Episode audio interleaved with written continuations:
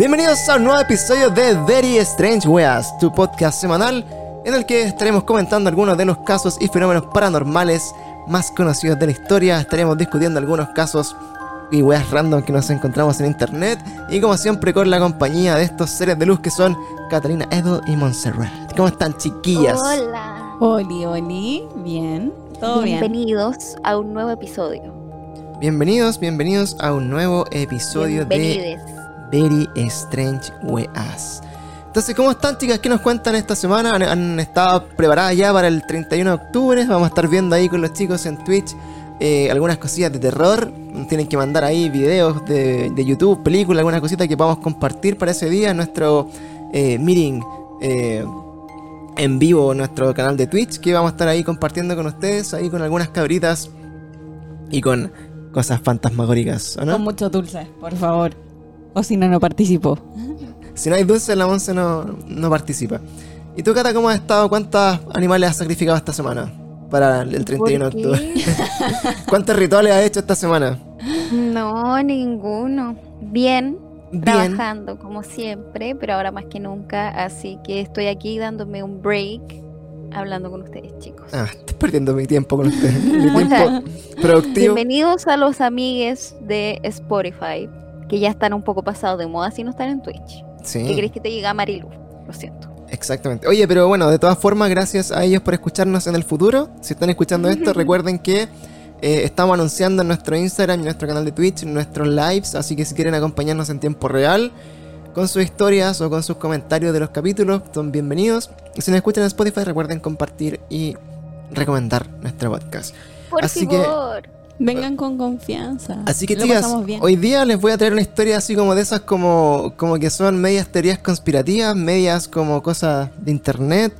eh, Es una mezcla de todo. una mezcla de muchos de muchos eh, casos que ya, ya todos más o menos conocemos. Y quería preguntarles, bueno, para partir a ustedes, eh, más o menos qué manejan o, o qué conocen, por ejemplo, de el, el afamado caso Roswell, que es uno de los, eh, digamos, casos que a mí más me apasiona de- dentro del mundo ufológico. Vaya que sé que te apasiona ese caso. Vaya que sé que te apasiona. Dice la Monza ahí, vaya que sé que te apasiona.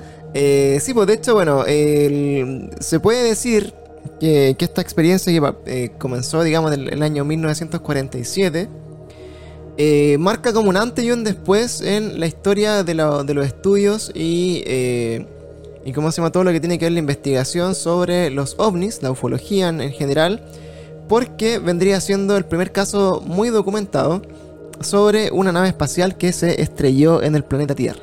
¿Ya? ¿Por qué fue tan importante? Porque fue un fenómeno que presenció mucha gente en Roswell, Nuevo México, y del cual también se eh, obtuvieron muchos restos, o sea, mucha eh, gente que vivía en la área, que eran campesinos personas que eh, eran lugareños, eh, vieron en el, en el- cielo caer una bola de fuego, en, la, digamos como en el campo, y muchos de ellos se dirigieron rápidamente a ver qué había sido esto que había caído. Pensaron que era un meteorito, pensaron que era un satélite, algunas cositas eh, medias extrañas por ahí. Y dentro de estas cosas, eh, estas personas recuperaron algunos restos de este, de este choque. Y aquí es donde la historia se empieza como a poner entretenida porque eh, la participación eh, siempre del gobierno que de Estados Unidos que eh, oculta Claramente, porque todo pasa en Estados Unidos. todo pasa en Estados Unidos, exacto. Entonces, este gobierno que eh, es reconocido por llegar siempre de los primeros a los lugares donde pasan estas cosas. Y en su llegada ocultaron la evidencia, eh, echaron a la gente, eh, encarcelaron a las personas que habían traspasado esos límites. Y dijeron que era nada más, ni nada menos, ni nada más, ni nada menos que un globo meteorológico que se había estrellado mostraron cómo ellos habían estado probando estos globos meteorológicos eh, en la zona y que uno de ellos había caído. Y la gente que era tan guasa y campesina pensó que era una nave espacial. Esa fue la, la versión oficial. Pésima versión. en la décima ver- versión. Pero hoy día, bueno, lo, lo que vamos a hablar del caso Roswell es más o menos como para contextualizar la historia. Eh, no les voy a hablar directamente de este caso porque ya es súper conocido, pero eh, solamente como un, un- contexto es que eh, ocurrió este, este estrella, este estrelló esta nave espacial toda la gente de la zona estuvieron ahí presentes, les dijeron haber visto una gran bola de fuego que cayó dentro de este espacio como, como bien rural. Hay muchos testigos que dijeron haber estado ahí durante el choque, que fueron a ver qué había pasado, algunos rescataron cosas, salieron en el diario como con estos materiales que supuestamente no eran de la Tierra, materiales que también tenían in- inscripciones y de, alguna como letra que no, no era conocida tampoco. Entonces eh, esta historia se fue masificando y también empezaron a salir muchos testigos que aseguraban, por ejemplo, que eh, aparte de todos estos restos como de la nave, habían restos de seres biológicos, entidades biológicas extraterrestres como fueron eh, bautizadas las EBE, las EBI, se llaman eh, Extraterrestrial Biological Entities, que son eh, los tripulantes de esta, de esta nave que al parecer se había estrellado en Roswell, Nuevo México. Entonces, bueno, dentro de toda esta, de, de esta historia, eh, nos vamos a quedar con una parte muy pequeña que tiene que ver con estos tripulantes, supuestamente tripulantes, que eh, venían piloteando esta nave. ¿Ya? Lo que se dice en el fondo es que eh, en esta nave venían alrededor de 3 o 4 tripulantes, ¿ya? Que al momento de estrellarse esta nave, en, así como ve- venía claramente cayendo de una altura muy grande y al estrellarse generó una gran explosión, eh, los cuerpos de estos tripulantes fueron, se esparcieron rápidamente por el lugar, estaban ahí cuando la gente empezó a llegar y decían que eh, varios de estos cuerpos estaban como medios agonizantes y algunos claramente ya habían fallecido durante el, el ¿cómo se llama? El choque, ¿ya? Qué penita. Qué penita. Entonces, eh, de acá empieza como una serie de teorías. Creo que al finalmente habían sobrevivido dos de los, de los cuatro tripulantes que estaban ahí, que era el, el EVE-1 y el EVE-2. Eh, Igual yo siento que esa historia es como media. Bueno, en verdad, una nave alienígena tan avanzada, tecnología full, va a venir a estallar si se van a morir los tripulantes. Pero es que igual fue hace Sí, po. muchos años, entonces la-. Ah, Claro, o sea, igual tenéis que pensar que eh, hoy día no sabemos la- el origen de estos, de estos supuestos visitantes. Eh, tampoco sabemos, por ejemplo, puede que tengan una tecnología avanzada, digamos, como para poder atravesar el espacio y todas esas mierdas. Pero quizás no tienen tecnología desarrollada lo suficientemente eh, a prueba de choques. no lo Sí. sé. Pero bueno, la- eso, eso me sorprende a mí personalmente, como que yo Claro, digo ya. de Porque verdad. dicen, dicen las teorías, bueno, ya, ya más las teorías como relacionadas con la parte ufológica, que en la zona hubo como hartas tormentas eléctricas durante ese periodo. Hubo harta como actividad Activi- previo a la caída. Claro. Entonces se, dice que donde había tanta actividad como eléctrica en el, sector puede haber sido una de las causas de, la, de por qué esta nave que venía volando por, la zona eh, finalmente se estrella. ¿Ya? Ahora, eh, dentro de todo también son seres supuestamente como de carne y hueso, o sea, no, son como invencibles, tampoco son como seres plasmáticos ni son como eh, fantasmas. Entonces probablemente también se puede entender de que esta nave, una vez que se estrelló, eh, haya, eh, haya hecho que los tripulantes sufrieran como grandes heridas de muerte, etc. Y, y bueno, de todas formas, sobrevivieron dos, po, o sea, tam- también eh, hay que Hay que reconocer hay que reconocer que a pesar de que se hicieron corneta en el suelo, lograron sobrevivir dos. Y tiene, tiene razón Codarco que dice que también su confección biológica puede que no soportara las condiciones de la Tierra. Sí, pues porque si se rompe la nave, donde tienen como su, como su ambiente, eh, es lo mismo como que un humano saliera al espacio sin los trajes, po. También Sí, po. se va a Ya, morir. sí. Por ahí va la cosa. Ahí como que yo le hallo ya un poco más de sentido que, que te digan, no, y chocó y se murió, weón, en una nave de mil años luz adelantada. ¿Cachai? Como que wea. Imagínate que nosotros, con la tecnología que tenemos hoy, de los celulares, smartphones, etcétera, no hemos podido salir de acá. ¿Cachai? O sea, entonces alguien que pueda venir para acá va a tener una tecnología full desarrollada, ¿cachai? Entonces demasiado increíble decir chocó y se murió. Es que igual, mira, tienes que pensar, por ejemplo, hay algunas cosas como en, la, en el estudio de eh, las posibilidades de estos visitantes y de, la existencia de vida en otros planetas, otro universo, otra galaxia. Es que finalmente son paradojas, pues son, paradojas que en el fondo dicen, oye, si supuestamente hay tanta vida en otros planetas, si supuestamente hay otros seres que son de inteligencia y que viajan por todo el espacio, eh, ¿cómo es posible que no nos puedan contactar o cómo es posible de que eh, realmente no hayan llegado nunca a la Tierra? ¿Cierto? Entonces, dentro de esta paradoja también tú decís, eh, ¿cómo es posible que puedan así, hacer viajes a la velocidad de la luz y cruzar todo el universo y todos los planetas y a la vez también sean como tan humanos, entre comillas, que eh, le- les pega un rayo y se, se estrellan, ¿cachai? Mm. Entonces, eh, dentro de todo, todas las historias que existen, así como de casos que lo- estos, estos platillos voladores se estrellan, eh, por ejemplo, está un caso en Brasil, que es el caso de Virginia, que también eh, se estrelló un platillo volador y también al parecer como que sobrevivió el tripulante y anduvo causando terror ahí por ese pueblito de Brasil. Entonces, bueno, al final hay hartas teorías de cómo puede suceder esto. Hoy día no nos vamos a ir como en la bola filosófica de, bueno, cómo es posible que una nave de que viaja por todo el universo, weón, choque y se muera. Porque es posible, no sé, no conocemos, Me está funando, Pancho. no lo sé. Te estamos quitando la chaqueta, amiga. Entonces, bueno, para que...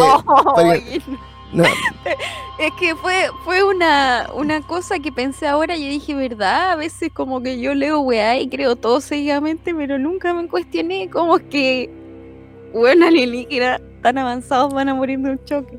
Claro, ahora Pero bueno, sí, si, pues si puede, tener, puede tener muchas muchas explicaciones, como lo mismo que dice acá nuestro Claro, pero por ejemplo, si Codarco, que dice que su condición biológica, ya eso tiene mucho más sentido, porque nosotros igual no podemos salir al espacio sin un traje. Claro, Lo ahora entiendo. también tienes que pensar, no sé, pues, en la misma como humanidad que supuestamente también es súper avanzada, pero eh, terminamos como autodestruyéndonos supuestamente, a pesar de que somos como los más inteligentes de este planeta, weón, y dejamos la cagada en todos lados, entonces... Hay hartas cosas que no tienen explicación en este mundo maravilloso. Pero bueno, yendo un poco más allá de este caso. Por la chaqueta, me la saco. Eh, pero bueno, donde el- el- lo importante de este caso es lo que les voy a contar a continuación, porque el caso Roswell es como súper conocido, todo lo que pasó. Eh, finalmente, lo importante de, de la historia que les voy a contar hoy día es que eh, efectivamente dos de estos, de estos tripulantes sobrevivieron y fueron ampliamente estudiados en una de las bases secretas más conocidas de Estados Unidos, que es el Área 51. ¿Ya? Y eh, en esta también como eh, resguardo de información también, al parecer, eh, en la década de los 90, recordemos que salió el afamado video de la autopsia extraterrestre, que salió en el año 95 por ahí, y que supuestamente uno de estos seres que estaban haciéndole la autopsia eh, era un extraterrestre rescatado de Roswell, ¿ya? Pero lo que después eh, finalmente se eh, desmintió porque se encontró como el productor y que fue todo un tema ahí como de discusión sobre la veracidad de este video.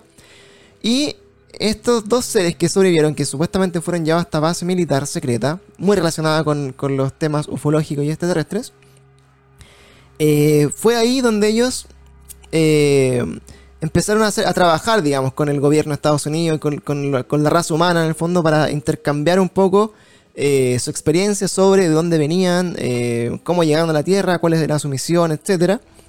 Y acá es donde les voy a contar una historia que está un poco eh, es desconocida dentro de todo el tema Roswell. Porque eh, nosotros nos quedamos hasta ahí, hasta que los, los estudiaron, estudiaron en la base, después como que investigaron los restos, sacaron tecnología inversa, después eh, aparecieron los CDs, por ejemplo, y cosas así como después los años que venían. Y se supone que ahí como que todos fallecieron, po, como todas la- las entidades extraterrestres que habían caído en Roswell. Claro, supuestamente ellos fallecieron después y se acaba la historia ahí como que ya eran todos amigos de los extraterrestres. Pero hoy día, eh, una de las historias que me llamaba mucho la atención es de, un, es de un proyecto que se llama el Proyecto Serpo, ¿ya? Que relaciona, eh, yo creo que tres, o sea, por dos de las, gran, de las grandes historias de abducciones extraterrestres y de evidencia, entre comillas, eh, física de que se hayan estrellado la Tierra y que hayan estado aquí entre nosotros, ¿ya? Entonces, ¿qué, qué significa este proyecto? Eh, Este proyecto Serpo nace de la divulgación de una persona que venía siendo eh, de estos típicos como trabajadores de la CIA, trabajadores como de estas agencias ultra secretas de Estados Unidos, eh, que en, algún momento, de forma anónima, empezó a escribir como en un blog, en un diario, eh, todas sus vivencias de un proyecto del cual él fue parte, en el cual se comentaba la posibilidad de que el ser humano tuvo de realizar como un intercambio, entre comillas, cultural eh, con estos seres extraterrestres de otra galaxia. ¿Ya? Entonces, este proyecto Serpo eh, se empieza, eh, tiene que ver porque Serpo se llama el planeta a donde fueron estos militares eh, estadounidenses de intercambio. ¿Y por qué se da este intercambio? Y es aquí donde se hace importante la historia que les comentaba anteriormente de Roswell. Porque lo que dice esta historia es que finalmente estos seres que fueron eh, rescatados y llevados a esta base militar, uno de ellos murió al corto tiempo porque no se pudo recuperar muy bien de su herida, ni tampoco se pudo adaptar muy bien a las condiciones de la Tierra. Pero otro de ellos sobrevivió por mucho más tiempo, que fue el EB1. ¿Ya? Este, este ser, durante muchos años, estuvo tratando de poder comunicarse con los humanos. Estuvo, tratando de aprender el idioma, ver cómo se comunicaban, y empezaron a estudiar mutuamente cómo ellos podían llegar a algún tipo de eh, comunicación que les permitiera entender su origen y también entender eh, como su existencia, que son como las grandes preguntas que tenemos hasta el día de hoy sobre estos temas. Entonces, dentro de esta relación se dieron cuenta de que eh, él, este ser, podía comunicarse con su planeta de origen y que podía emitir una especie de señal que eh, le daba la alerta en el fondo a la, a la gente, o de la gente, a los seres de, de su, de su misma raza, de que él estaba atrapado en este planeta y que no podía salir porque su nave se había estrellado, que los demás tripulantes se habían muerto. Y la misión que tuvo él con esta, este personal militar fue eh, 100% la de tratar de que a él lo vinieran a rescatar. ¿Ya? Como que se lo llevaran de la Tierra y lo pudieran devolver a su lugar de origen. Un ET llama a casa. Claro, este es Calling Home, ¿ya? Entonces, bueno, eh, este proyecto eh, se destapa, eh, como les decía, de este insider, de esta persona que se, hacía llamar Isabela Ruiz, ¿ya? Que supuestamente dio una fuente anónima en la cual una persona muy importante dentro de estas agencias ultra hiper secretas le había comentado toda esta historia que tenía que ver con Roswell, con estos intercambios eh, de seres humanos con extraterrestres hacia otro, otro planeta, etc. Y lo que nos contaba ella, en modo de resumen, es que eh, después de varios años intentando comunicarse con el lugar de origen de esta entidad extraterrestre, finalmente eh, este ser igual fallece en la, en la base militar del Área 51, pero las comunicaciones que habían estado intentando hacer durante varios años, de hecho esto fue, dijimos en el 47, cerca de los años 70, 75 por ahí, eh, lograron finalmente establecer comunicaciones con el lugar de origen de este lugar y entre esas comunicaciones pudieron eh, decirle a estos otros seres que están en esta galaxia muy lejana que habían chocado acá en Roswell hace casi 20 años estos seres y que habían fallecido algunos, que uno estuvo vivo y que se había dedicado a hacer contacto con ellos. Y finalmente eh, sus coterráneos intergalácticos vienen a rescatar a este ser, pero lamentablemente cuando llegan ya estaba muerto. Así que ellos se dedicaron como a, recoger los cuerpos de, de los extraterrestres y en el fondo vinieron como a repatriarlos a su lugar de origen, ¿ya? En esta historia recordemos que la cuenta alguien que supuestamente la vivió, que conoció todo esto que estaba pasando y que la empezó a divulgar de forma anónima hace un par de años. Esto fue como en el 2010 más o menos. Entonces, dentro de esta historia lo que, lo que se hace eh, súper como interesante es que una vez que vienen a rescatarlo, se hace el, el- ¿cómo se llama? Eh, la posibilidad se le ofrece a los humanos que estaban ahí en esta base de ir a visitar eh, el lugar de origen de estos, de estos seres, que eh, eran un planeta llamado Serpo, que se encontraba nada más ni nada menos que en la eh, constelación de eh, Zeta Reticuli Retículos. Que es la gran galaxia de donde se puede encontrar así como dos eh, cuerpos grandes luminosos que son eh, Zeta Reticuli 1 y 2 o Reticulus 1 y Reticulus 2, ¿ya? Entonces acá, ¿Cachai o no esa weá? Existe, po. Claro. Sí, pues sí, es brígido. Entonces Peiná acá para atrás quedaste. Acá, ¿por qué se hace tan relevante como esta historia? Porque en otro de los casos que es eh, ya mundialmente conocido sobre el tema de alienígenas, abducciones y encuentros cercanos, Como el caso más reconocido. exactamente, es el de la abducción de Betty y Barney Hill. Que también, para no adentrarnos mucho en esa historia, porque es súper entretenida también, es una pareja estadounidense, también, obvio, Todo ¿Qué? pasa allá. Obvio, porque todo pasa en Estados Unidos. Exactamente, que en la década de los 60, de los 70, viajando en un auto camino a su casa, en un camino rural, ellos dicen haber visto una gran luz que bajó del cielo, que empezó a perseguir su auto, y donde ellos tuvieron un poco de miedo, bajaron del auto, empezaron a ver qué, qué era lo que lo estaba acechando. Eh, Barney Hill tomó unos binoculares, empezó a ver hacia esta luz y vio que efectivamente estaba tripulada por unos seres pequeños de cabezas grandes y ojos muy grandes también que lo estaban vigilando. Y en un abrir y cerrar de ojos, después de un destello grande de luz, ellos pierden la conciencia y aparecen un par de horas después en el mismo auto, como si hubieran perdido el- la noción del tiempo. Entonces, esta historia, muy llamativa, hace que ellos dos se cuestionen qué fue lo que vieron, qué fue lo que les, lo que les pasó. Empiezan a- a tratar de buscar una explicación, porque después de esta experiencia empezaron a tener como crisis de pánico cuando dormían, empezaron a tener como mucha, mucho, un shock muy grande después de, de lo que vivieron, hasta que deciden ir a verse con un psicólogo que les ofrece hacer una regresión. Y en este tema de la regresión es donde ya esta historia se pone extremadamente extraña. Densa. Y muy cuáticamente en esta regresión, que las pueden encontrar en YouTube, que están grabadas estas regresiones y los audios de, de las regresiones Ay, de. Betty y Barney Hill. Es terrorífico. Aquí, bueno, ustedes me pueden empezar a escuchar lo que ellos vivieron arriba de esta nave espacial. Y ellos dicen directamente que se encontraron con estos seres, los típicos grises, que eran tripulantes de esta nave. Y también con, eh, me parece que con estos seres más nórdicos, que son como los que muchas veces se dice que lideran a estos grupos de extraterrestres inferiores. Y durante toda esta experiencia, eh, ¿Sabéis que es medio racista esto? ¿Por qué siempre son los blancos los que lideran? Los nórdicos. los sí. nórdicos, claro. Eh, shit happens. Racist. De hecho, eh, Barney Hill era afroamericano, así que quizás eh, también tenían ahí una fijación por saber que, por qué era distinto. Y el tema, el tema es que al llevárselo, eh, Betty, que era la, que tenía recuerdos más lúcidos de lo que pasó, les cuenta en la regresión al psicólogo eh, todo lo que, todos los estudios que le hicieron a ella, los estudios que le hicieron a, a su esposo, eh, todas las cosas medias traumáticas que pasó. Pero lo más relevante de toda su historia es que en algún momento ella se dirige como una sala de navegación y ve un mapa estelar. ¿Ya? En este mapa estelar, ella lo recuerda así muy vívidamente. Y cuando regresa, cuando está en su regresión, ella hace un dibujo. ¿Ya? Hace un esquema de lo que ella se recordaba. Y ese dibujo quedó plasmado como desde este lugar es de donde ellos vienen. ¿Ya? Entonces, para que sigamos uniendo cabos, porque esta historia en verdad como que es súper interesante. Entonces, pasaron nuevamente muchos años desde que eh, Betty Hill hizo este dibujo de esta constelación, esta galaxia que tenía ahí que ver con eh, el origen de los eh, visitantes de otra galaxia.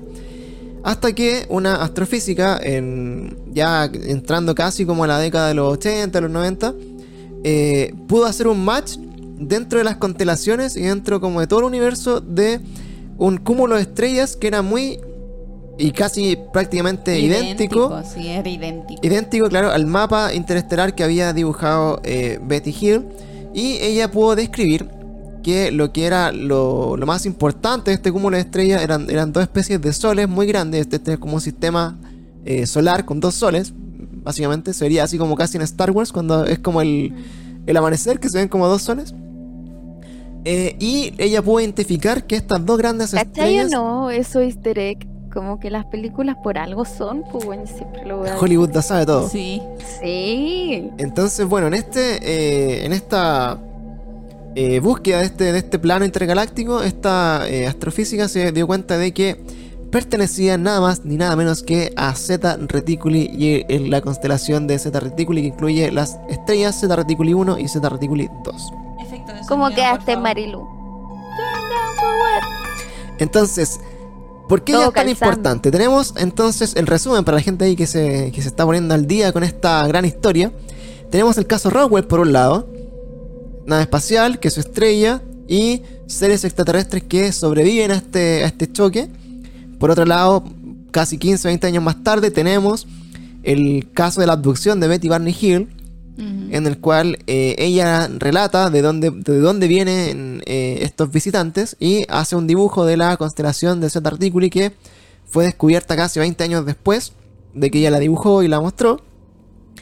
Y entonces tenemos acá lo que va a darle como la guinda a la torta, para que todo calce más que nunca pollo.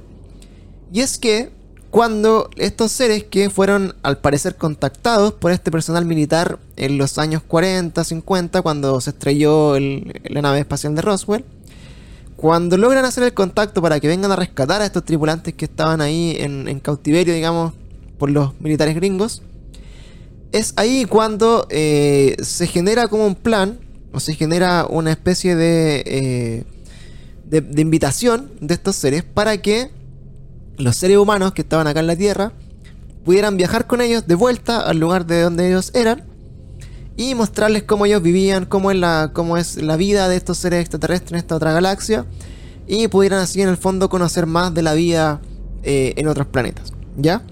Esta historia, como les digo, está contada supuestamente de una fuente interna que vivió como todo este proceso y que fue divulgada de forma anónima hace un par de años en un blog que lo pueden encontrar que se llama serpoproject.org parece. Pueden leer todos los relatos como la historia oculta de Roswell y todas estas cosas que pasaron durante estos años. Entonces, lo importante de esta historia es que... Panchito, podríamos dejarle el link, ¿no? Sí, se lo vamos a dejar ahí después en... Tarea para la casa. Aquí cuando terminemos el, el streaming vamos a ir a- ahí comentando los links y la, la historia. Entonces, es bueno, muy, muy interesante, así que para que lo lean con más profundidad. sí, hay que leerlo. Entonces, bueno, ¿qué es lo que pasa entonces cuando estos, estos personajes se van a este otro, a este otro lugar?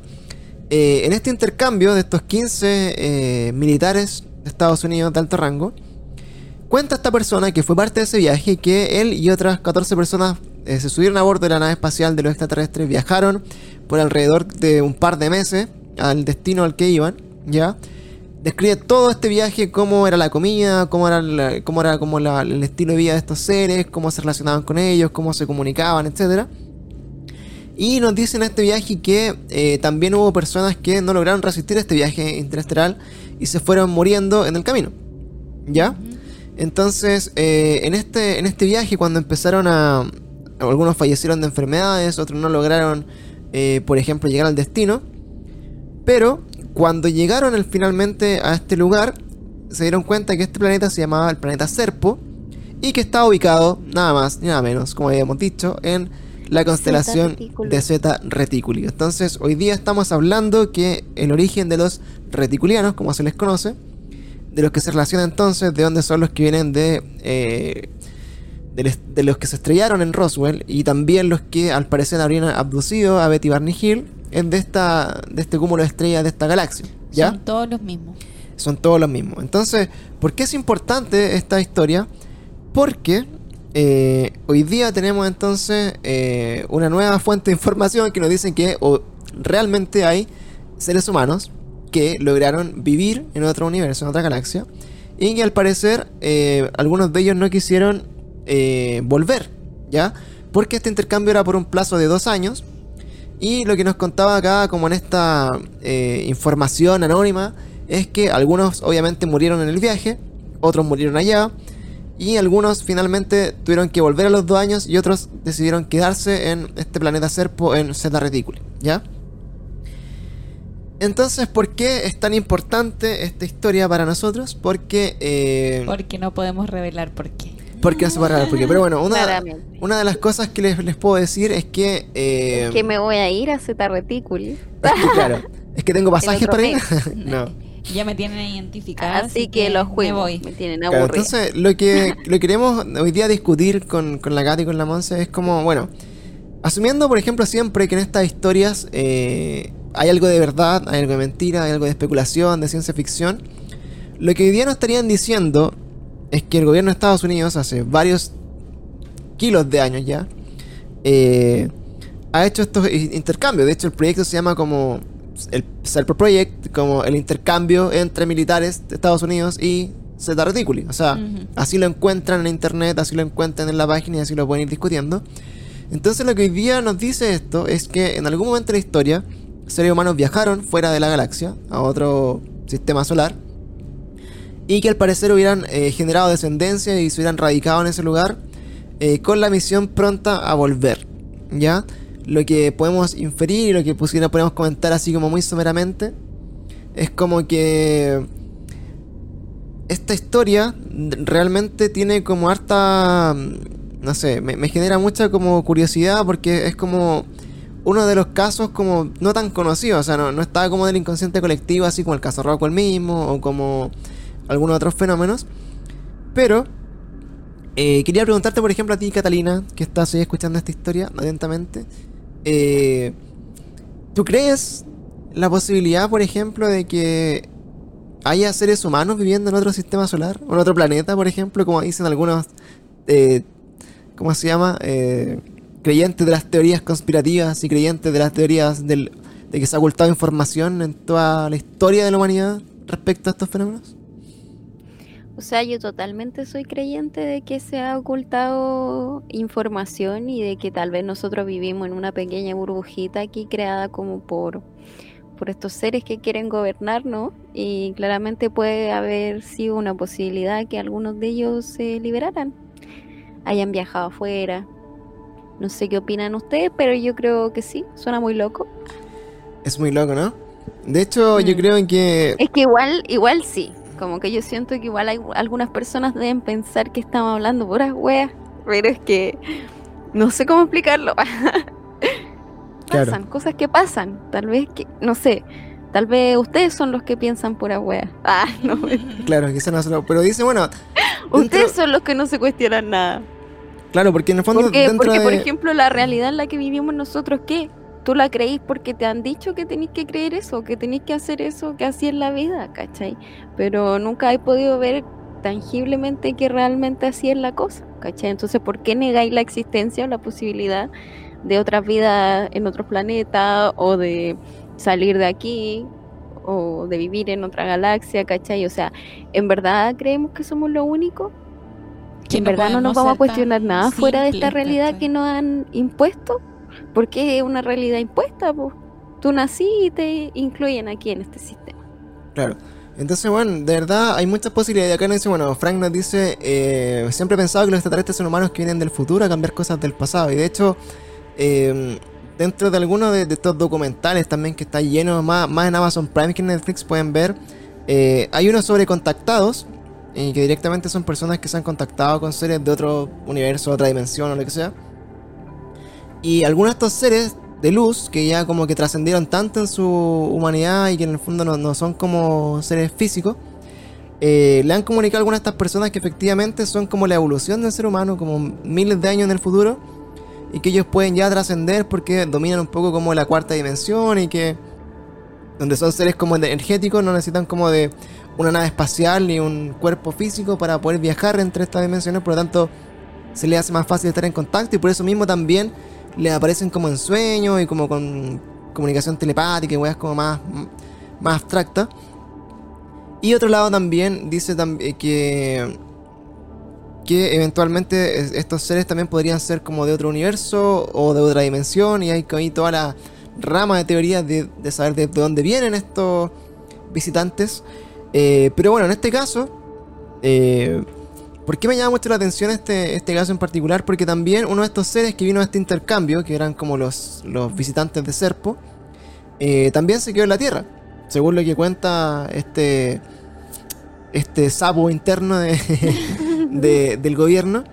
Y dice que con él empezaron a trabajar también en avances tecnológicos, empezaron a hacer como match de evolucionar un poco el tema de la eh, de, de los encuentros con, con alienígenas, empezar a, a- a hacer como este intercambio clásico de tecnología que se dice que ha sido eh, encubierto por tantos eh, años a nivel de, de, de lo que significa el gobierno de Estados Unidos. ¿Ya? Entonces de ahí, obviamente, salen todas estas teorías como ya más populares del intercambio de información, de los reptilianos, que son eh, todos estos extraterrestres que están de- detrás del, del gobierno y nuevo orden Los mundial reptilianos de toda la vida. Y que son políticos encubiertos y que al final estos seres extraterrestres son los que gobiernan un poco la, eh, las cosas que pasan en la Tierra. Oye, pero igual yo quiero levantar la mano. ¿Sí? Nunca hemos hablado de esta wea. ¿Ustedes han visto cuando el, ¿cómo se llamaba el expresidente de Venezuela el que se murió? Hugo Chávez. Hugo Chávez le dice al, al George Bush, le dice así como, oye, eh, yo quiero ser recordado como un presidente humano de carne y hueso, no como ustedes que son reptiles weá, ¿has visto eso? Oh, No. dije. Pero sí es una conferencia así como de go- de gobiernos mundiales que se juntaron todos los presidentes y él le dice eso, aquí huele a azufre. Ah, eso sí, Ah, es Porque el sí. hueón viene, porque güey, viene del infierno de abajo como los reptilianos, pues y le dice eso, que, que ellos no son humanos. Cosas. Sí, yo, yo recuerdo ese que es así como, aquí huele a azufre. Que son como del... Sí, po. Que son así Ya, como pero mira, de- esa fue la frase icónica recordada, pero le, le dijo muchas cosas con eso. era- El contexto era que él le estaba diciendo que yo voy a ser recordado por ser un humano, no como ustedes, sáquense las máscaras. Oh. Oh, brígido. Mm. Oye, Yes. eso... Eso es, Nailed bueno, de ahí, bueno, ahí tenemos como en el fondo como hartas... eh, eh, ¿Cómo se llama? Teorías que nos pueden... eh, ligar así como todos estos encuentros, todos estos visitantes de otros planetas que nos vienen aquí a acompañar y que también eh, de alguna forma como que están relacionados con... eh, ¿Cómo se llama? Con... No sé. Con todo lo que viene desde la cultura popular después en adelante. Porque dice en el fondo en algún momento... que Steven Spielberg, que también dicen ahí que es como un, un no sé si iluminado, pero es- tiene que ver ahí con un poco como de las personas que saben un sí, poco, tiene información privilegiada. claro, como que dicen que, Sí, se nota demasiado. como que él es como de las personas que le, le dijeron ahí, eh, oye, mira, tú eh, te vamos a contar un pequeño secreto, pero tenés que hacerlo como para el cine para que pase viola. ¿Cachai? Ay, Para que pase viola, ahí acabamos de recibir un, un ¿cómo se llama? Un host que eh, parece que es de Mauricerro con sus chillos. Entonces, bueno, una de las teorías que dicen así como que conectan como todas estas historias, que dicen, eh, oye, eh, parece que hay ciertas personas dentro como de, Hollywood dentro como del, de la cultura popular, que por alguna razón les fueron entregando un poquito de información y esta información la tuvieron que masificar en las, en las redes, digamos, como en las partes como más eh, mainstream, porque está en el cine, en la televisión, en los libros, etc. Y se dice acá que también Steven Spielberg como que lo retrató muy bien, por ejemplo, en, en Encuentros Cercanos, en Close Encounters, que es una de sus películas. Eh, también lo retrató muy bien, no sé, pues en ET, ¿cachai? Así como directamente. Y que él habría sido uno de estos miembros como esta elite eh, de la parte así como más eh, popular que tenía conocimiento de todas estas cosas que estaban pasando a nivel como del, del, del gobierno secreto de Estados Unidos, ¿ya? Y hoy día también, bueno, relacionado un poco con eso, eh, con estas cosas, proyectos secretos, Bueno, sin, sin ir más lejos, Matt Groening, ¿qué onda los Simpsons? Matt Groening, que es un, un- Sí, un- ¿cómo se llama? Un- un ¿Qué onda los Simpsons? Lo saben todo, es un, es Yo un- creo ¿cómo que se ese weón, ese weón es el que tiene todos los contactos. Ese es el más Illuminati de todos. Mm. Así que. Oye, aprovechamos a saludar a todos los cabros ahí, los Melancolía Boys, amigos de Mauricio Zorro, que Un vienen saludo del, para los Melancolía. Boys.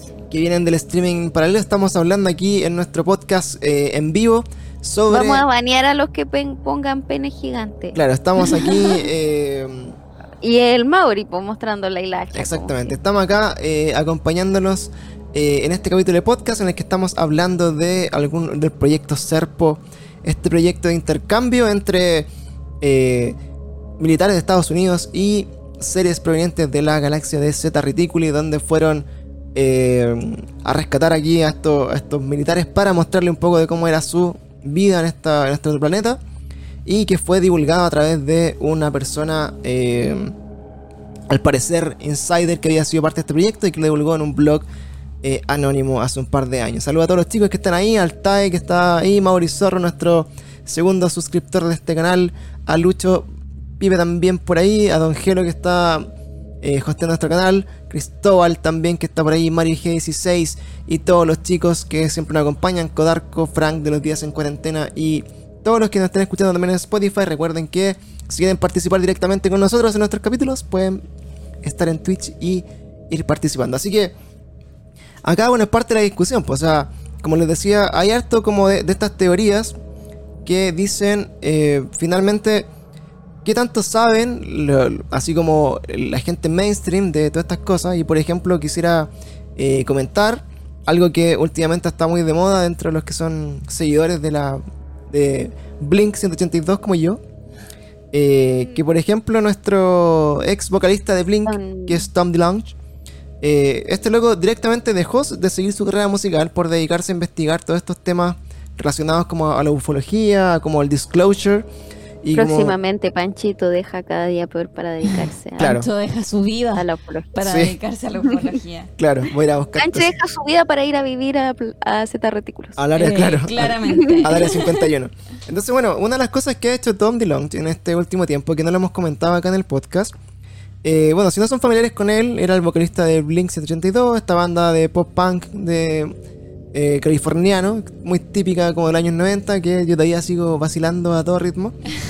Y esta banda, después de llegar como, como a su peak, digamos, eh, puta, voy a, hacer, voy a hacer el reading, puta, no veo nada, así que la vamos a tener que leer lo que dicen los mensajes. Ya.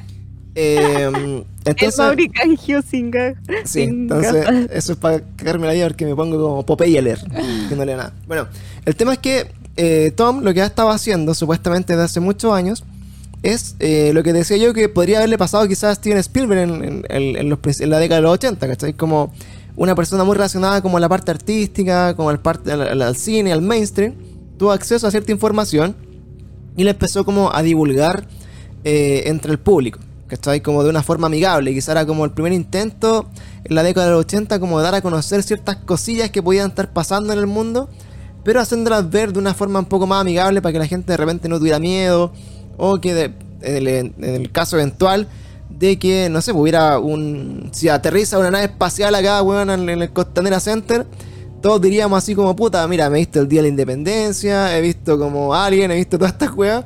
Entonces ya, más o menos, ¿cacháis lo que puede pasar? ¿Cierto?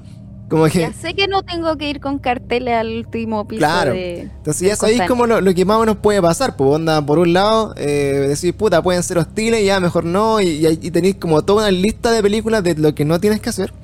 O por otro lado, quizás son eh, visitantes que vienen como en son de paz y vienen como a ayudarnos a que nuestro mundo sea mejor, etcétera Y de repente por ahí eh, tienen la posibilidad como de, de, no sé, adaptarte mejor. Eh, puede ser como, por ejemplo, como eh, esta área, ¿cuánto era el, sector 9? Como esa película también, como que se vivía como en... Como había como una coexistencia con estos seres que finalmente se quedaban acá en la Tierra.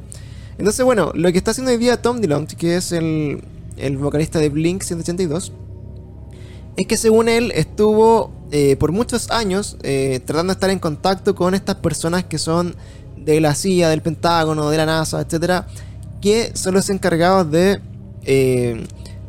manejar toda la información relativa como a estos eh, proyectos ultra secretos sobre contacto extraterrestre y, y- alienígena y naves espaciales y toda esta cosa. Entonces, eh, dentro de los- de los grandes como descubrimientos que podría haber hecho eso o lo que podría haber forzado de repente eh, Tom DeLonge en su investigación, se ha logrado últimamente, no sé si ustedes vieron que salió en CNN y las noticias en todos lados de que el Pentágono reconocía videos grabados por, eh, digamos, como eh, pilotos de avión de la, de la. Fuerza Aérea, en los que perseguían un objeto volador que no, era, no estaba identificado. Y ellos reconocían abiertamente que eran ovnis, que no, no tenían eh, idea de su origen. O y- sea, UFO en inglés. UFOs, claro. No sabía de, de dónde venían y que siempre han estado presentes y lo han estado estudiando. Y bueno, esta, esta revelación salió del trabajo que hizo eh, Tom DeLonge con To The Stars, que es su empresa, en la que trabaja con ex eh, agentes de estas eh, agencia. agencias de inteligencia, ¿cachai? Y eh, uno de ellos es, el, es Elizondo, creo que se llama, que es- era como parte del, del equipo de, de fenómenos aéreos no identificados que veía el Pentágono. Una wea de ese nivel de personas estamos hablando que eran eh, así como lo- los peces gordos del, del- del encubrimiento de información, más que encubrimiento como de, de analizar las cosas que estaban pasando, ¿ya? Sí, manipulación un poquito de información. Entonces ahí también nos pasa lo mismo que... eh, no- Los hombres de negro. claro, lo- lo que- Ellos, ellos deciden lo que quieren informar. que- claro, entonces lo que dice Tom en, en todas sus entrevistas y en todas, eh, como la, cuando le han preguntado cuál es el objetivo de su proyecto, él dice que su misión es haberle ofrecido al gobierno de Estados Unidos una salida como amigable a ellos para que puedan empezar a, divulgar y poner sobre la mesa todos estos temas de discusión de una forma eh, más eh, transversal, ¿ya? Más asociada como al arte, a, la- a las películas, como a los libros, etcétera.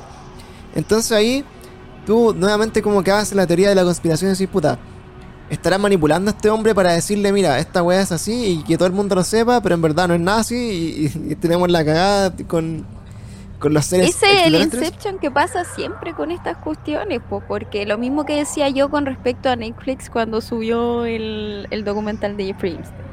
Como que es Netflix, ¿cachai? No puede haber algo más mainstream que Netflix.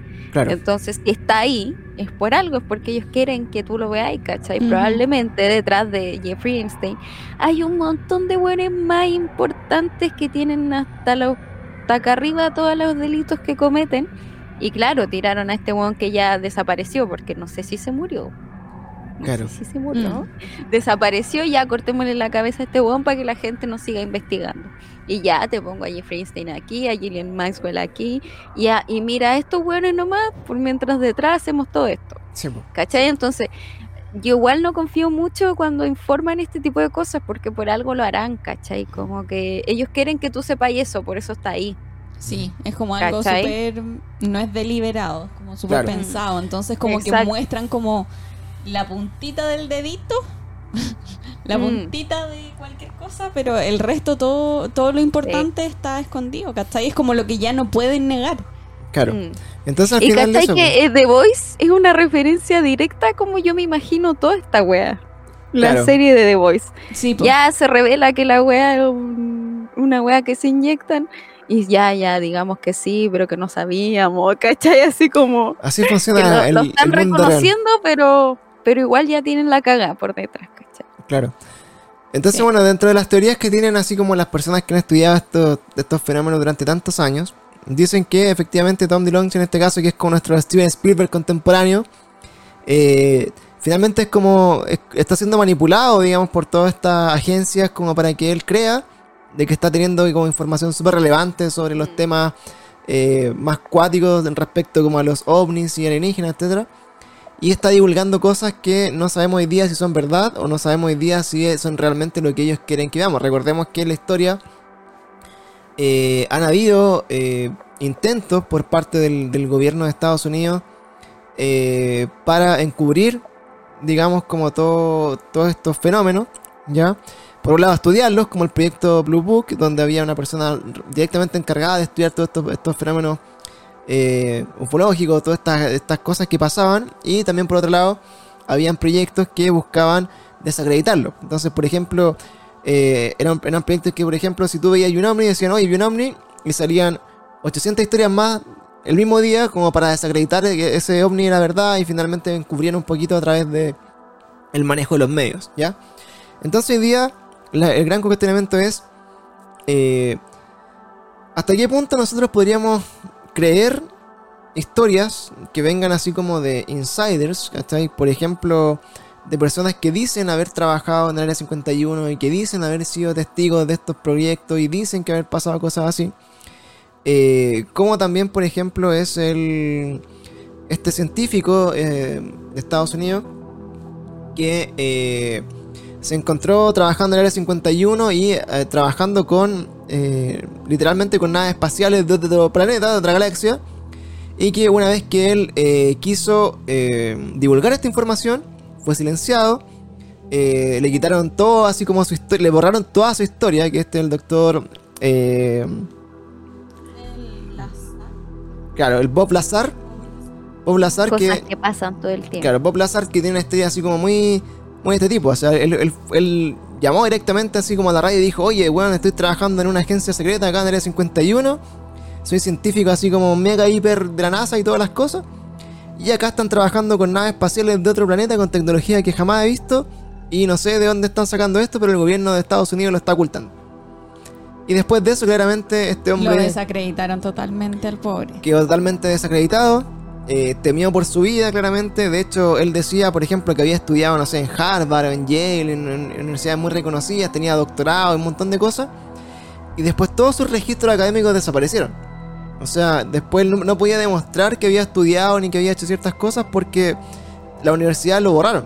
O sea, le iban a preguntar a la universidad de dónde estudió Bob Lazar y, y nadie sabía, nadie lo conocía. pero él tenía cierta evidencia, tenía algunas fotos. No, no Eh, se llama, decían. Claro, tenía fotos de sus compañeros, etcétera, y algunas cosas. Y lo más interesante, por ejemplo, de Bob Lazar es que él, cuando empezó a investigar, supuestamente él estaba trabajando eh, con un eh, químico, o sea, con un elemento químico que era desconocido para ese tiempo en la, en- en la Tierra, ¿ya? Entonces, este elemento era como su- supuestamente como el supercombustible que ocupaban estas naves espaciales para poder eh, viajar a través del espacio. Y él lo empezó a investigar y solamente alcanzó a eh, definir eh, dónde podría estar ubicada la tabla periódica de los elementos. Ya entonces dijo, este elemento es el número tanto, va a estar acá y, según cómo se comporte, cómo reacciona y cuáles son sus características físico-químicas, etc. Va a estar ahí en la tabla periódica y con este elemento nosotros podemos hacer el supercombustible que nos va a llevar al viaje espacial. Entonces él lo llevó esa historia por delante y hasta el día de hoy que lo lleva así como la- la- nunca la han desmentido, nunca lo han podido comprobar que es falsa tampoco. Y en- con el paso de los años también se logró identificar que este compuesto, este elemento que él supuestamente había descubierto y había estado estudiando de estos restos de naves espaciales, se descubrió, se clasificó y hoy día existe. ¿Cachai? Sí, pues. Entonces, ¿Cachai o no? ¿Cómo se pisan la cola? Es que, bueno, por eso, la, la historia son muy excelentes. Entonces, si tenemos el caso de Bob Lazar, de repente si tenemos como esta experiencia de Tom DeLonge, que ha estado supuestamente trabajando con gente del gobierno y que se ha dedicado años a, a estudiar estos casos.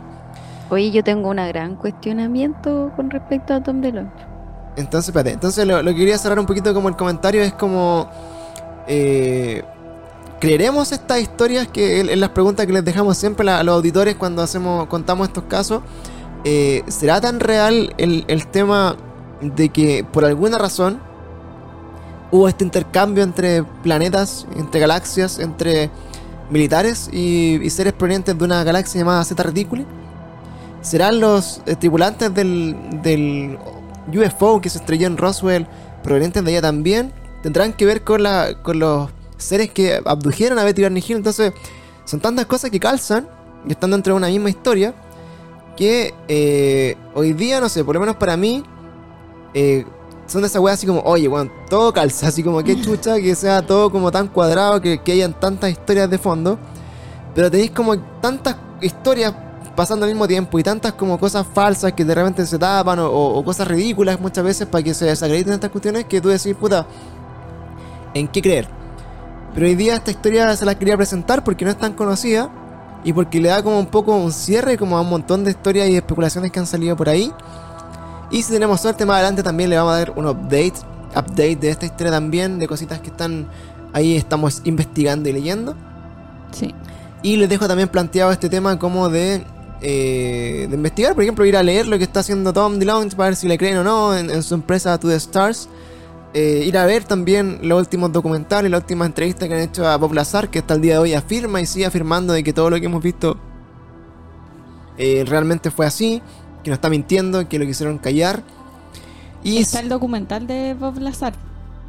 un documental de Bob Lazar que está en, en Amazon Prime Video. Pueden verlo y son y si es son bueno. eh, y si tienen Amazon Prime Video recuerden que pueden suscribirse directamente a nuestro canal también y darnos ahí apoyo para seguir creciendo en, en Twitch, en, en Spotify, en todos lados. Entonces ahí la- las cuestiones de tu ¿qué opinas tú de, de estas historias muchas veces que nos llegan así como weas tan fantásticas, pero eh, algo queda de realidad de repente en, en estos, en estos casos? ¿Qué opinas tú? Bueno, lo que yo iba a decir delante era tirar la talla, así que ya no resulta ahora. Puta, ¿qué fue tu talla? Iba a tirar la talla, pero no. No, eh, poniéndonos serios. Yo creo que sí, ya. Por ejemplo, uno puede dudar de una historia si es que ya la escucháis de una persona y nunca más la volví a escuchar en la vida. Pero, weón, si en verdad tres personas, cuatro personas cuentan lo mismo y más encima, por ejemplo, en este caso en específico, la galaxia de Zeta Reticulus existe. ¿cachai? Y se dibuja de la misma forma en la que una persona la dibujó en una regresión. O sea, ¿es que en verdad va a ser tanta la coincidencia? Porque me refiero a que para las personas que no quieren creer en estas situaciones, ¿cachai? ¿En verdad tú creís que es, es mucha la coincidencia que todas estas personas van a ver lo mismo y que todos van a contar la misma historia de los intercambios, etcétera? Entonces Claro. yo soy creyente de, esta situación también soy creyente de muchas cosas que no, que no ocultan. Así que vamos que se puede, vámonos a retículos. Ujú. Sí, pues ahí vamos a seguir eh, investigando el, el- ¿Cómo se llama? Mira, quería mostrarle acá abajito que abrí la, la pantalla, no sé si alcanza a ver. Mira, está ahí en el. En el ¿Cómo se llama? El, la página que se llama eh, serpo.org, donde pueden ver aquí todos los, los documentos que eh, fueron desclasificados, digamos, por. eh, por esta persona, de este insider del gobierno de Estados Unidos que nos mostró eh, todas las cositas que pasaban. Ustedes ven acá en el inicio, la introducción de esta página nos habla de, de, de dónde viene esta información, quién fue la persona que lo divulgó, eh, de dónde salieron las fuentes, cómo nos cuentan los datos. También tiene artículos y tiene eh, información relacionada al caso Roswell y todo como dando un poco de base y contexto a lo que ellos nos contaban. Y acá, bueno, el llamado es como a leerlo. Siempre decimos como que cada uno tiene que hacerse su propia. Eh, su propio juicio respecto a estos Mm. casos. Ver si, si le creen o no a la fuente. Si será como eh, origen de alguien con mucha imaginación. ¿Cachai? Aquí dice, mira. la- Bueno, si, si uno quiere ser incrédulo, igual siempre puede estar la opción de que un escritor escribió, escribió esa historia fantástica después de enterarse de una abducción así, ¿cachai? Claro.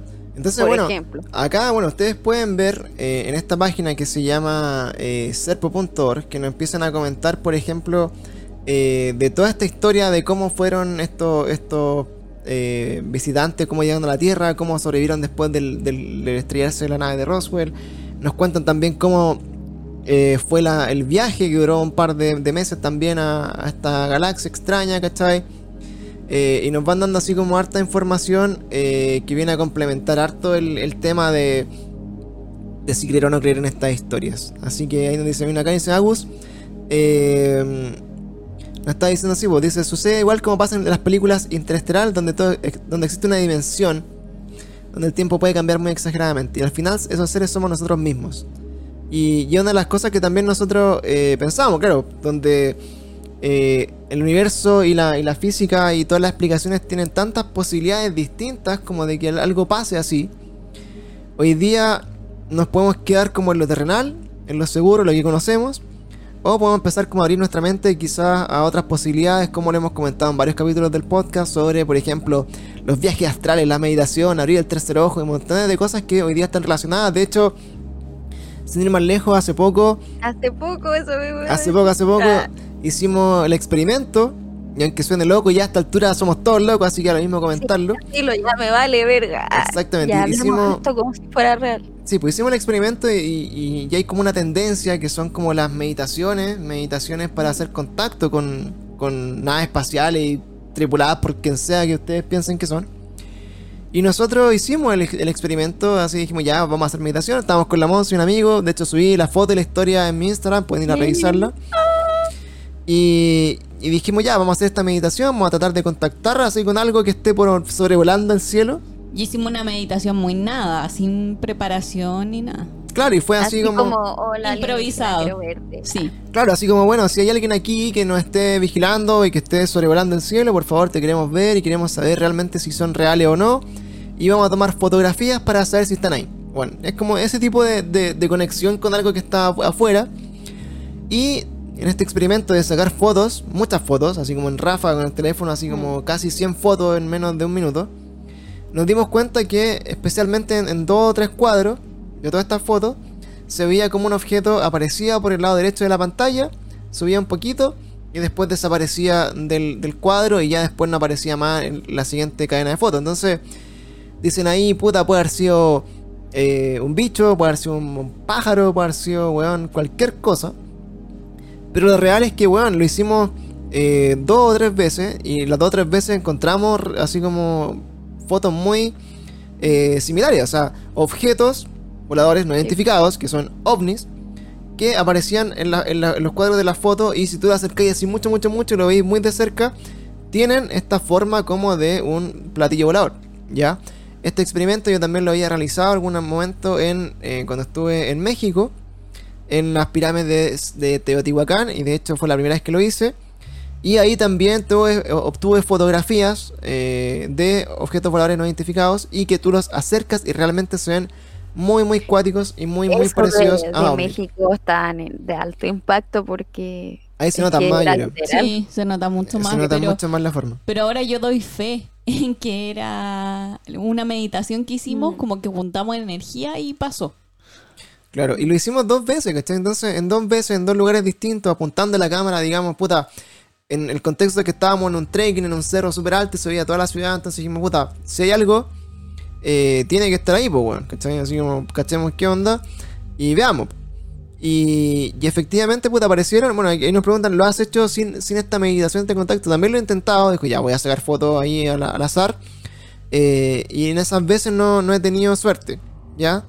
Eh, ahora, claro, si es que hay algo realmente ahí y que nosotros no vemos, eh, lamentablemente podemos pretender que nos escuchan o que nos podemos contactar con ellos si salen en las fotos, pero si no hacemos la meditación y salen igual, tenemos nuevamente dos hipótesis. Una que están ahí y no nos podemos contactar con ellos y efectivamente están sobrevolando el espacio, igual los podéis capturar con la cámara porque lo que hace la cámara es sacar fotos tan rápido que si hay un objeto moviéndose a gran velocidad que tú a la simple vista no lo ves, lo puedes detener en uno de esos cuadros y vas a alcanzar a verlo. ¿Ya? O la otra Esa es la idea de sacar la foto en, en ráfaga, pues para Claro. que los Sí. chicos entiendan igual. Entonces, por ejemplo, ahí nosotros habrá- hablamos con un amigo que es físico y me decía, bueno, mira, yo- analizando las fotos, por el tamaño que se ve, no, no daría la impresión de que fuera algo que está muy cerca del lente, ¿cachai? También la velocidad, así como el desplazamiento de un cuadro a otro, así como de que baja y sube. Eh, No es una trayectoria como esperable para, para otro objeto. Claro, como que, el- en- entre la, imagínense que estas son fotos en milésimas de segundo. Entonces, entre un cuadro y otro, que un objeto aparezca aquí abajito, no sé, por la foto, y después aparezca ahí arriba, eh, esa trayectoria que es de un milisegundo es demasiado grande como para que la recorran un pájaro, ¿cachai? Por ejemplo, por decirlo algo, algo más burdo.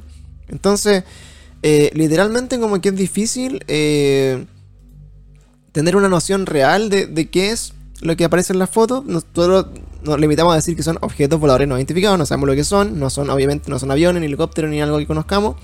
Tampoco estamos diciendo que son naves tripuladas por extraterrestres que estoy sacándole fotos que están ahí. Pero el llamado es que lo intenten en su casa, vayan ahí a un trekking, a un cerro, hagan las fotos y, y hagan la meditación y sin meditación y prueben a ver qué les, les aparece Las fotos. y nos manda la foto. Entonces, ¿por qué eso lo mencionaba? Porque, aunque suene chistoso, eh, hace poco, un artista, no sé si la conocen, que se llama Demi Lovato. ¿Les suena?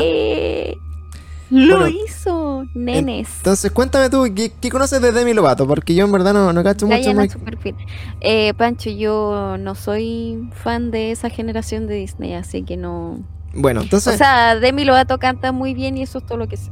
eso es todo lo que sea. Bueno, si ustedes van ahora rápidamente al, al Instagram de Demi Lovato, ya, hay una foto que pareciera ser como eh, una foto negra más, más que nada. Está como 3, 6, 9, es como la, la foto 10 desde su Mm. última foto publicada para atrás.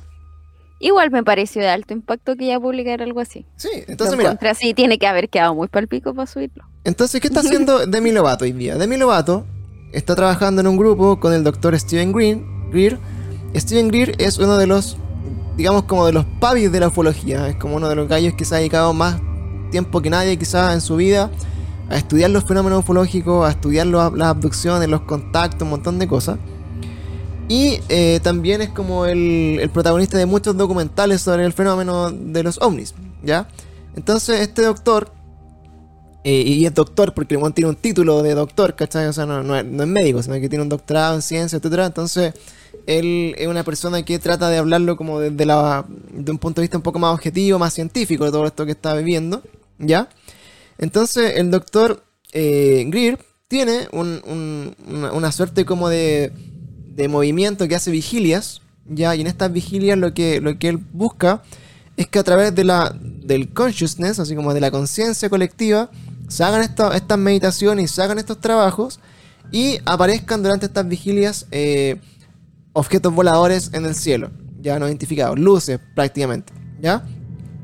¿Quién más hacía esto de las vigilias? Lo hacía Sixto Paz, el ufólogo peruano, lo hacía hace mucho tiempo, en los años 90, que también se eh, perdía en los cerros con un grupo de gente, hacían oraciones y meditación, y también llamaban como a estos objetos a que se manifestaran. Entonces, hoy día, eh, yo cuando leí esto también quedé para acá, porque fue el 17 de octubre, o sea, fue relativamente hace poco tiempo, y fue más o menos contemporáneo a cuando nosotros fuimos a hacer como el trekking y hicimos como este mismo experimento. Sí, fue la, como la misma fecha. Claro, fue más o menos como la misma fecha, entonces decía, puta, si hay una persona aquí que tiene fama mundial, weón, y que no le da miedo publicar este tipo de weá en su Instagram, digo, ¿por qué nos va a dar miedo a nosotros que somos eh, prácticamente Obvio. desconocidos? Entonces, ella lo dice, mira, y, y cacha lo que dice Demi Lovato, dice, mira, eh, lo- en los pasados días he, he estado eh, invirtiendo mucho tiempo en, la- en la- una pequeña comunidad con el doctor Steven Greer y su grupo CE5. Ya CE5 es como este grupo que hace investigación y lee, etcétera, como que hacen estos llamados, ¿ya? ¿Te Eh, cachai o no el privilegio que tiene esa mujer, weón? Sí, pues bueno. Solo por No nosotros como un pelagato, ¿qué te van a pescar? Oye, quiero participar de tu grupo. Ah, ¿quién eres vos? Ah, Sí, no. salta allá. Dice, mira, Los privilegios, po. En el último, en, Horrible. en los, en el- en el último par de meses me, eh, me he metido muy profundamente en una experiencia científica de consciousness, que es como despertar de la conciencia, y he experimentado no solamente paz y serenidad como nunca antes, sino que también he sido testigo de uno de los avistamientos más increíbles y profundos que he tenido la oportunidad de ver en los cielos. Y eh, de eso se trata esta foto que les publico. Este planeta está en un camino muy negativo de energía eh, que nos llevará prontamente a la destrucción si es que nosotros no lo cambiamos. ¿Ya? Que dice en Lo el dice la misma que se burla de Selena Gómez porque no puede exprimir un limón. Exactamente. Entonces dice que ella ha tratado de hacer el cambio positivo dentro de esta energía eh, a través de la meditación y del, del despertar de la conciencia. Y queremos forzar a nuestros gobiernos a que den a conocer la verdad sobre la vida extraterrestre en- entre nosotros y cambiar nuestros hábitos destructivos para evitar destruir el planeta. Esto es solo alguna evidencia que tengo de lo que se puede observar en las, de- las estrellas en el, en el ¿cómo se llama? En el cielo del desierto. Y ya no puede ser más que eh, dado a conocer porque se ha ignorado por mucho tiempo. Para hacer... Mire, cáchate, cáchate la que, que hace este grupo. Para hacer contacto tú mismo, puedes descargar la aplicación de CE5 y te enseñará todos los protocolos para conectarte con la vida más allá de nuestro planeta. Postdata, si esto no pasa la Oye, primera... descarguemos esa app. Sí, vamos al toque. Sí, hay que hacerlo. se llama CE5 la app, CE5. Ya. Dice, y te enseñará todos los protocolos para conectarte con la vida más allá de nuestro planeta. Si esto no pasa a la primera, al primer intento, sigue tratando. Te, podrá, te podrás tardar un par de sesiones para encontrarte eh, en un nivel de... Ah, pero mira, cuesta nueve lucas. 999. Mira la amiga de mi. Sí, pues ahí se- Estaba puro haciendo promo la Perkin. Puro promo. Y dice, bueno, y con esto tú podrás contactarte rápidamente con lo que está más allá de nuestro conocimiento. Entonces, bueno, si quieren gastar 10 lucas en contacto extraterrestre, pueden hacerlo ahí a través de una app. Sí, tomen mi dinero. Ya, Hay yo lo hacerlo. hubiera creído si es que no hubiera hecho promoción de una aplicación paga. Pagada. Sorry, Demi Lovato, lo siento. Lo siento. Pero bueno, ahí hay fotos en su Instagram, lo pueden ver. Pueden, Igual me sé algunos chismes, así que no. pueden ver nada. ahí las fotos que ella subió. No le creo nada, lo siento. los videos de cómo eh, se ven estas como supuestamente eh, naves espaciales sobrevolar el cielo en el desierto, algunas fotitos y que está ahí con el doctor eh, Steven Greer. Y bueno, la experiencia de ella es muy similar como lo que decíamos nosotros. Veía estas cosas, por ejemplo, Pancho, estas cosas, por ejemplo, yo las encuentro ya muy mainstream. Como que por algo lo está haciendo. Claro. Ahí está como el claro, por la percepción de cada uno de lo que puede ser o no. Ahí también, por ejemplo, cuál será la motivación de este weón tan reconocido en el área de eh, relacionarse con una buena tan penca como Demi Lovato, que nadie la cacha así como más allá de sus cagüines. Entonces, eh, yo creo que, claro, es parte como de lo que hace el, el mainstream.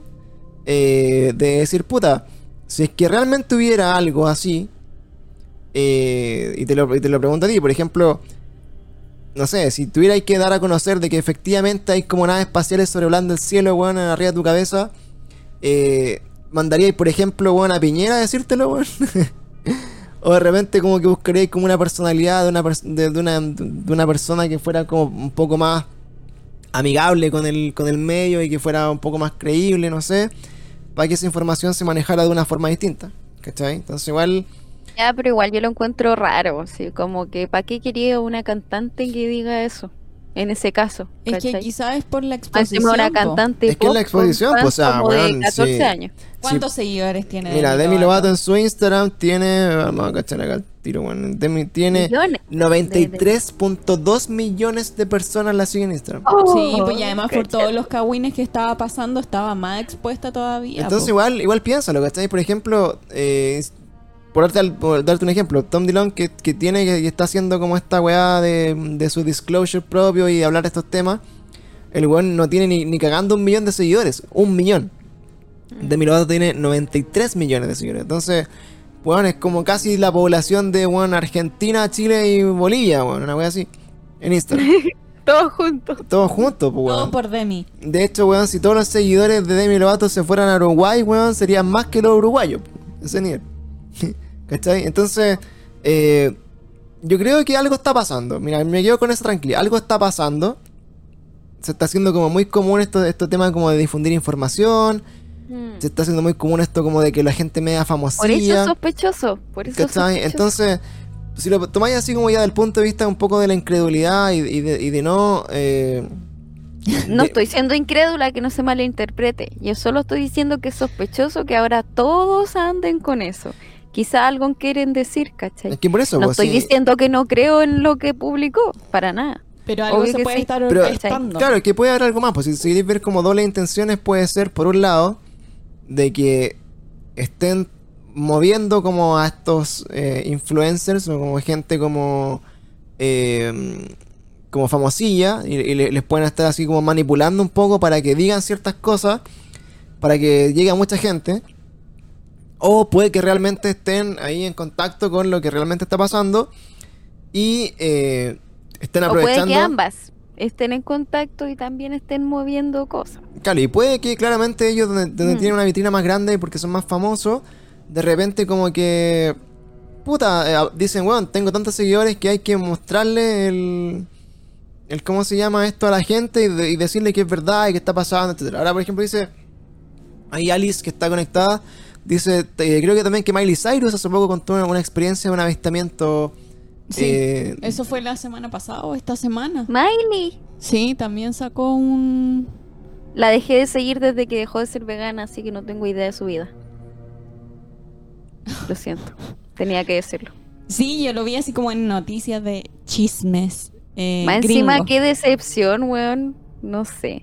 Por ejemplo, es que a mí me pasa, voy a decir una opinión muy personal, pero a mí me pasa esto, como que Demi Lovato, no podéis estarme vendiendo el cuento de que ay, quiero generar buena onda y energía en este mundo que está podrido, respetar el entorno, pero come carne. ¿De qué me estáis hablando? Es como... ya, pero igual, mira... No puedo tomarme en serio esa gente, Sí, ¿cachai? pero es que igual Es que... como, weón, en verdad me estáis diciendo que cuidé el entorno y el planeta y estáis matando animales deliberadamente. Sí, pues, pero es que igual, como, igual el tema, no sé, pues como Te dentro de, que el planeta son los animales. pero dentro de tu También. ideología, de tus creencias también tenéis que, o sea, ser súper objetiva de que todo lo que re- relaciona como el veganismo y todas estas cosas es como una wea muy poco popular, ¿cachai? No es como el mainstream. Y Ya, eso, lo mismo que sea entonces, popular o no, ¿cachai? es que por como eso, algo po, básico. es que no es básico para toda la gente, porque no es lo que te enseñan. empatía, ¿cachai? Es que no es así, pues, Cata. Porque tú no puedes imponer como tu creencia eh, porque tú la hayas sentido así, ¿cachai? Porque lamentablemente todo el resto del mundo está expuesto como a, a lo que dan como realidad, ¿cachai? Que bueno, es comer carne normal y que pico los animales, pues. Entonces, eh, no puedes como desacreditar el argumento de una persona porque no se alinee con tus creencias. al final eso es como lo que trato yo No de... estoy diciendo que no se alinee con mis creencias, porque yo creo que una noción básica de empatía es, bueno, no abusar de otra especie, ¿cachai? Sí, pues, Así pero... de simple. Pero eso, por eso te digo, pues eso es como, es como una creencia muy personal, pues, ¿cachai? Que, que no todas las personas han tenido la, la posibilidad de, de darse cuenta al final del, del cuento, ¿cachai? Entonces, bueno, sumando y restando es lo que te digo, pues anda, eh, independiente de lo que cada uno crea, que esté bien o que esté mal, o, el, interlocutor que sea, yo creo que algo hay. O sea, me quedo con eso, con ese Eso es lo pensamiento. importante. Creo que algo pasa, algo están hablando. eh, algo se está tratando como de cocinar tras bambalinas de este mundillo de gente pseudo famosa. Yo en verdad Demi Lovato me suena que era de algo famoso, pero no cachaba que, tan- que tenía 93 millones de seguidores. Sí, es famosa, muy famosa. Eh, y creo por ahí que ya se están relacionando con estas figurillas, así como los rockstars de- del mundo ufológico.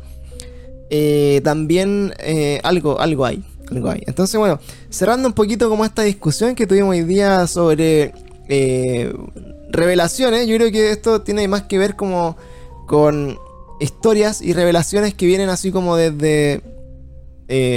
¿Cómo se llama? Como insiders o... Dice, Demi Lovato es la que estaba en Camp Rock con los Jonas Brothers. Cacha la wea, tío. Es que, bueno, para mí realmente como que es una, una generación que no, no caché de Disney Channel, weón, ni nada de esas cosas. Entonces, bueno, eh, en, en- en- en el resumen de todo este capítulo que hemos hablado, hay gente que está hablando. No sabemos hoy día si está hablando porque descubrieron la verdad o se han dado cuenta que, que tienen la posibilidad de, de comunicarla. O están siendo de alguna forma manipulados o nos está llegando a nosotros inf- información manipulada para que creamos ciertas cosas también. ¿Ya? Lo único que estamos claros es que algún día sabremos la verdad, espero. Es que algo se está pasando, algo se está cocinando. Y según lo que dicen aquí todas las profecías del 2020 que tiene que cerrar este año de, de- de la... ¿Cómo se llama? Este terriblemente eh, cargado año. Oye, la cago este año. Tiene que cerrar con una, una bom- un bomba, culiada, así como, weón, de aquí a diciembre, que ya nos quedan dos meses, tiene que haber algo, algo hay, algo que va a pasar, Que el rapto. va a aterrizar una, una nave espacial, weón, o van a salir extraterrestres del mar, así, de los volcanes, no lo sé. Sí, sí, algo acuático tiene que pasar en estos dos meses. Yo lo que quiero Ay, decir no, respecto a esta historia en particular que contó el Pancho, no puedo revelar por qué, pero es todo verdad. Así que para que se queden con eso. Claro. Oye, la gente va a quedar así como que, Sí, ¿qué quieres porque decir? es verdad, puta. Solo así como para no entrar en detalles, como que esta historia la descubrimos. Bueno, así, así de cuático. Esta historia la, la conocimos gracias a un sueño, puede ser. Hasta ahí no. Gracias a una experiencia. Claro, nada gracias a una experiencia personal relacionada con el mundo onírico, de los sueños y premoniciones que vive Mons a veces. Empezamos a investigar y llegamos a esta historia y mindfuck para todos y realmente fue como, weón, que chucha ese sueño y weón, que chucha esta historia y qué weá que todo calza, Todo pal calza, pollo. Mm. Así que bueno, eh, fuente, nosotros mismos. Ah, yo creo que ya tienen que contarlo ya, No, porque si no, no no. se está entendiendo nada. No, no. No. Es una- ¿No? Es una experiencia, Ya, bueno. es un sueño. De hecho, cuando se lo contamos a la gata, quedamos ahí, dijimos, bueno, esta weá hay que. Nos quedamos como hasta la una ahí Sí, acompañando. pues tenemos que, con- tenemos que contar con nuestros amigos, nuestros seguidores que se que lean, que se instruyan y que, y que puta, se hagan primero su bien criterio bien formado de saber bien qué lugar están ocupando en el universo, qué lugar que están ocupando en el planeta Tierra y dónde están sus creencias, porque eh, a nosotros nos tomó muy eh, desprevenido esta información, esto demasiado... Dice, Los días muy- en cuarentena dice, ya la soltaron, cuenten. No, se la vamos a contar No, en un no capítulo algún día, algún día, pero... Hagan la tarea. Ya, pero yo creo que tarea. se puede decir algo haciendo un resumen. No, en resumen eso, que hay un sueño, es un sueño, o sea, la gente... Oye, pero yo estoy aquí, lo cuentas Bueno, como que no existiera. Pero cuéntalo como hasta donde tú quieras contarlo. Cuéntalo tú, pues, Monse. Sí, pues así tú decís lo que tú querís decir. No, pero solo eso lo que ya contó el Pancho, que es desde una experiencia onírica eh, pudimos sacar toda esta información y que finalmente pudimos parear entre la información que se me dio en un sueño a la real, a la que estaba documentada y todo calzó. Eso Brígido. es. Eso es. Todo calza. La cosa, la cosa Nunca es había que- tenido tanto miedo en mi vida. So- solo eso les puedo decir. La cosa es como, piensen esto, chicos que están escuchando. No sé, ustedes de repente sueñan algo demasiado freak y después se levantan y investigan en internet y la weá existe. Y tú nunca lo habías escuchado antes. O sea, que significa que no puede estar en tu inconsciente colectivo. Claro. ¿Cachai? Entonces no tiene explicación de por qué soñaste algo que más encima existe, que nunca lo habíais visto antes, por lo cual no puede estar en tu inconsciente colectivo. Entonces, mindfuck. Eso es todo. Sí, Para que entiendan más o menos a lo que nos referimos. claro. Entonces, por eso mismo, eh, nosotros descartamos, bueno, todas estas opciones como de que estuviera como en el inconsciente, de que fueran historias como que estuvieran ahí. De hecho, este caso en particular, le aseguro que ninguna de las personas que lo escuchó hoy día lo conocía. Esta Sí, es una historia... no, nosotros no lo conocíamos, yo no lo conocía. historia de- Panchito creo que sí, ¿no? eh, no, tampoco. Es una No, historia... es una- o sea, si el Pancho no lo conocía es porque... La wea era muy random. Entonces era una wea como tan específica y, y como tan... e- Es como, puta, un, un caso y un fenómeno como, co- como tan poco mainstream o como tan poco hablado. De hecho, tú no vayas a encontrar un documental de esta weá, no vayas a encontrar como una película, no vayas a encontrar como un libro, sino que es como una experiencia tan... eh, puta, eh, particular y específica que no la había conocido yo y la conocí solamente después de que la Monse me tuvo un sueño en particular y en ese sueño pasaban ciertas cosas que me hice investigar y llegué a esto y les eh, aseguro, solamente les puedo asegurar que eh, yo quedé al pico cuando el sueño, que así como, weón, what the fuck, qué onda mi vida, qué onda el, el futuro de toda esta weá. Sí. Y después cuando eh, empecé a investigar y dije, bueno, tiene que haber algo en algún lugar de esta weá, como tanto weón, posible. Llegué a este caso y también volví a quedar para acá de nuevo y dije, loco, esta weá no, no, no puede, no, no puede haber sido solamente un sueño, no, no puede ser no real, esta weá, este caso en particular, no puede ser mentira. Y yo se los comento y, y mi, mi- mi sentimiento es que lo que les contaba hoy día pasó por alguna razón y algún día vamos a saber si es que vamos a estar aquí para contar qué es el, el Sí, la desenlace de esta historia. Dice, mira, cada ¿Cómo termina? bueno, Codarco nos dice que dentro de todo, bueno, estos temas se pasan de boca a boca y están en el inconsciente colectivo y que igual es raro que... Ay, le pegué al, al- al botón. Y, y que igual es, es como que pueden ocurrir así como en, en ocasiones, claro. Yo el contexto que tienen que tener es que la, la Monse tiene muchos sueños premonitorios. Onda, sueña, sabe cuando los amigos, las personas van a tener guagua y lo predice así como con 100% efectividad. 99,9% de. ¿Cachai? Eh, también tiene... Qué miedo esa wea. Yo confieso que a mí no me gustan las. O sea, me gusta todo el, la- toda la onda del horóscopo y todo, pero nunca he querido leerme las cartas porque yo, yo soy demasiado ansiosa. Como que no, puedo, no podría escuchar a alguien que me dijera algo que va a pasar en el futuro. No, claro, entonces la Monse tiene estos sueños, ¿cachai? Como bien cuáticos, de repente, por ejemplo, no sé, eh, sueña con, con ciertas cosas como muy abstractas de los sueños, por ejemplo, soñar con agua, con fuego, con tus dientes, con un montón de cosas, y calzan muy bien con cosas que van a pasar, entonces... eh, más encima le hemos comentado en varios capítulos lo- algunos sueños que ha tenido la Monse como de, de vidas pasadas, de vidas futuras, como de weas muy extrañas que dan para hacer un libro de ciencia ficción así pero cuático Deberían estarlo haciendo. que deberíamos estarlo haciendo. Eh, ese, ese, tipo, de cosas yo creo que eh, eh, me dan a mí para pensar de que esta experiencia, este último sueño que se relaciona mucho con este caso, te voy a dar como el, el seal of approval de que es real shit. Así que ahí vamos a estar comentando algún día de qué se trató este sueño, si es que la Monse nos permite, porque es una, una información como tan personal de ella, así como en general, Sí. Que, que de repente también como que le cuesta un poco contarlo y no- no- me ha dicho así como, "Bueno, siento como que tengo información que no debería tener y que me van a venir a como a buscar así como para... Sí, de Para hecho, ahora he estado Weón. súper incómoda. Ha Sí, po. sido el peor, el peor capítulo de la vida. Me no, muy no mal. digáis eso. Así que si Debimos haber hecho otra cosa entonces. si ven era un, la idea. si ven un flachazo así como una luz que entre en la pieza y desaparecemos, ya saben por qué fue.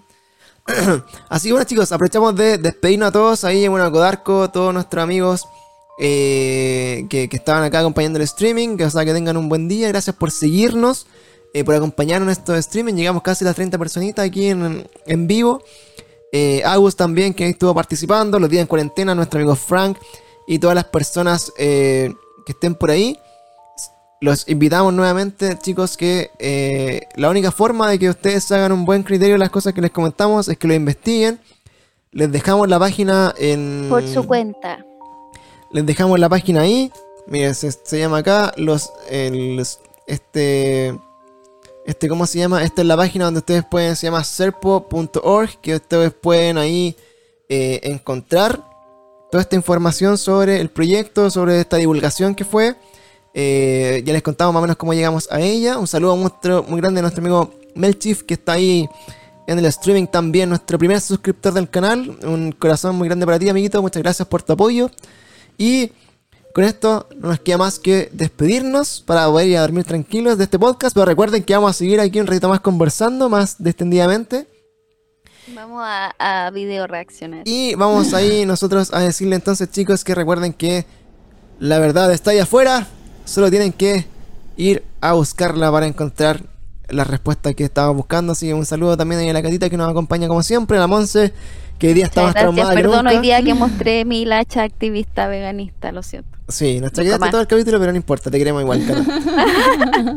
Nunca más, lo siento. Así que bueno, ahí aprovechamos de terminar entonces la grabación, chicos, del podcast. Nos despedimos de un Very Strange World nuevamente, disponible en. Spotify 9.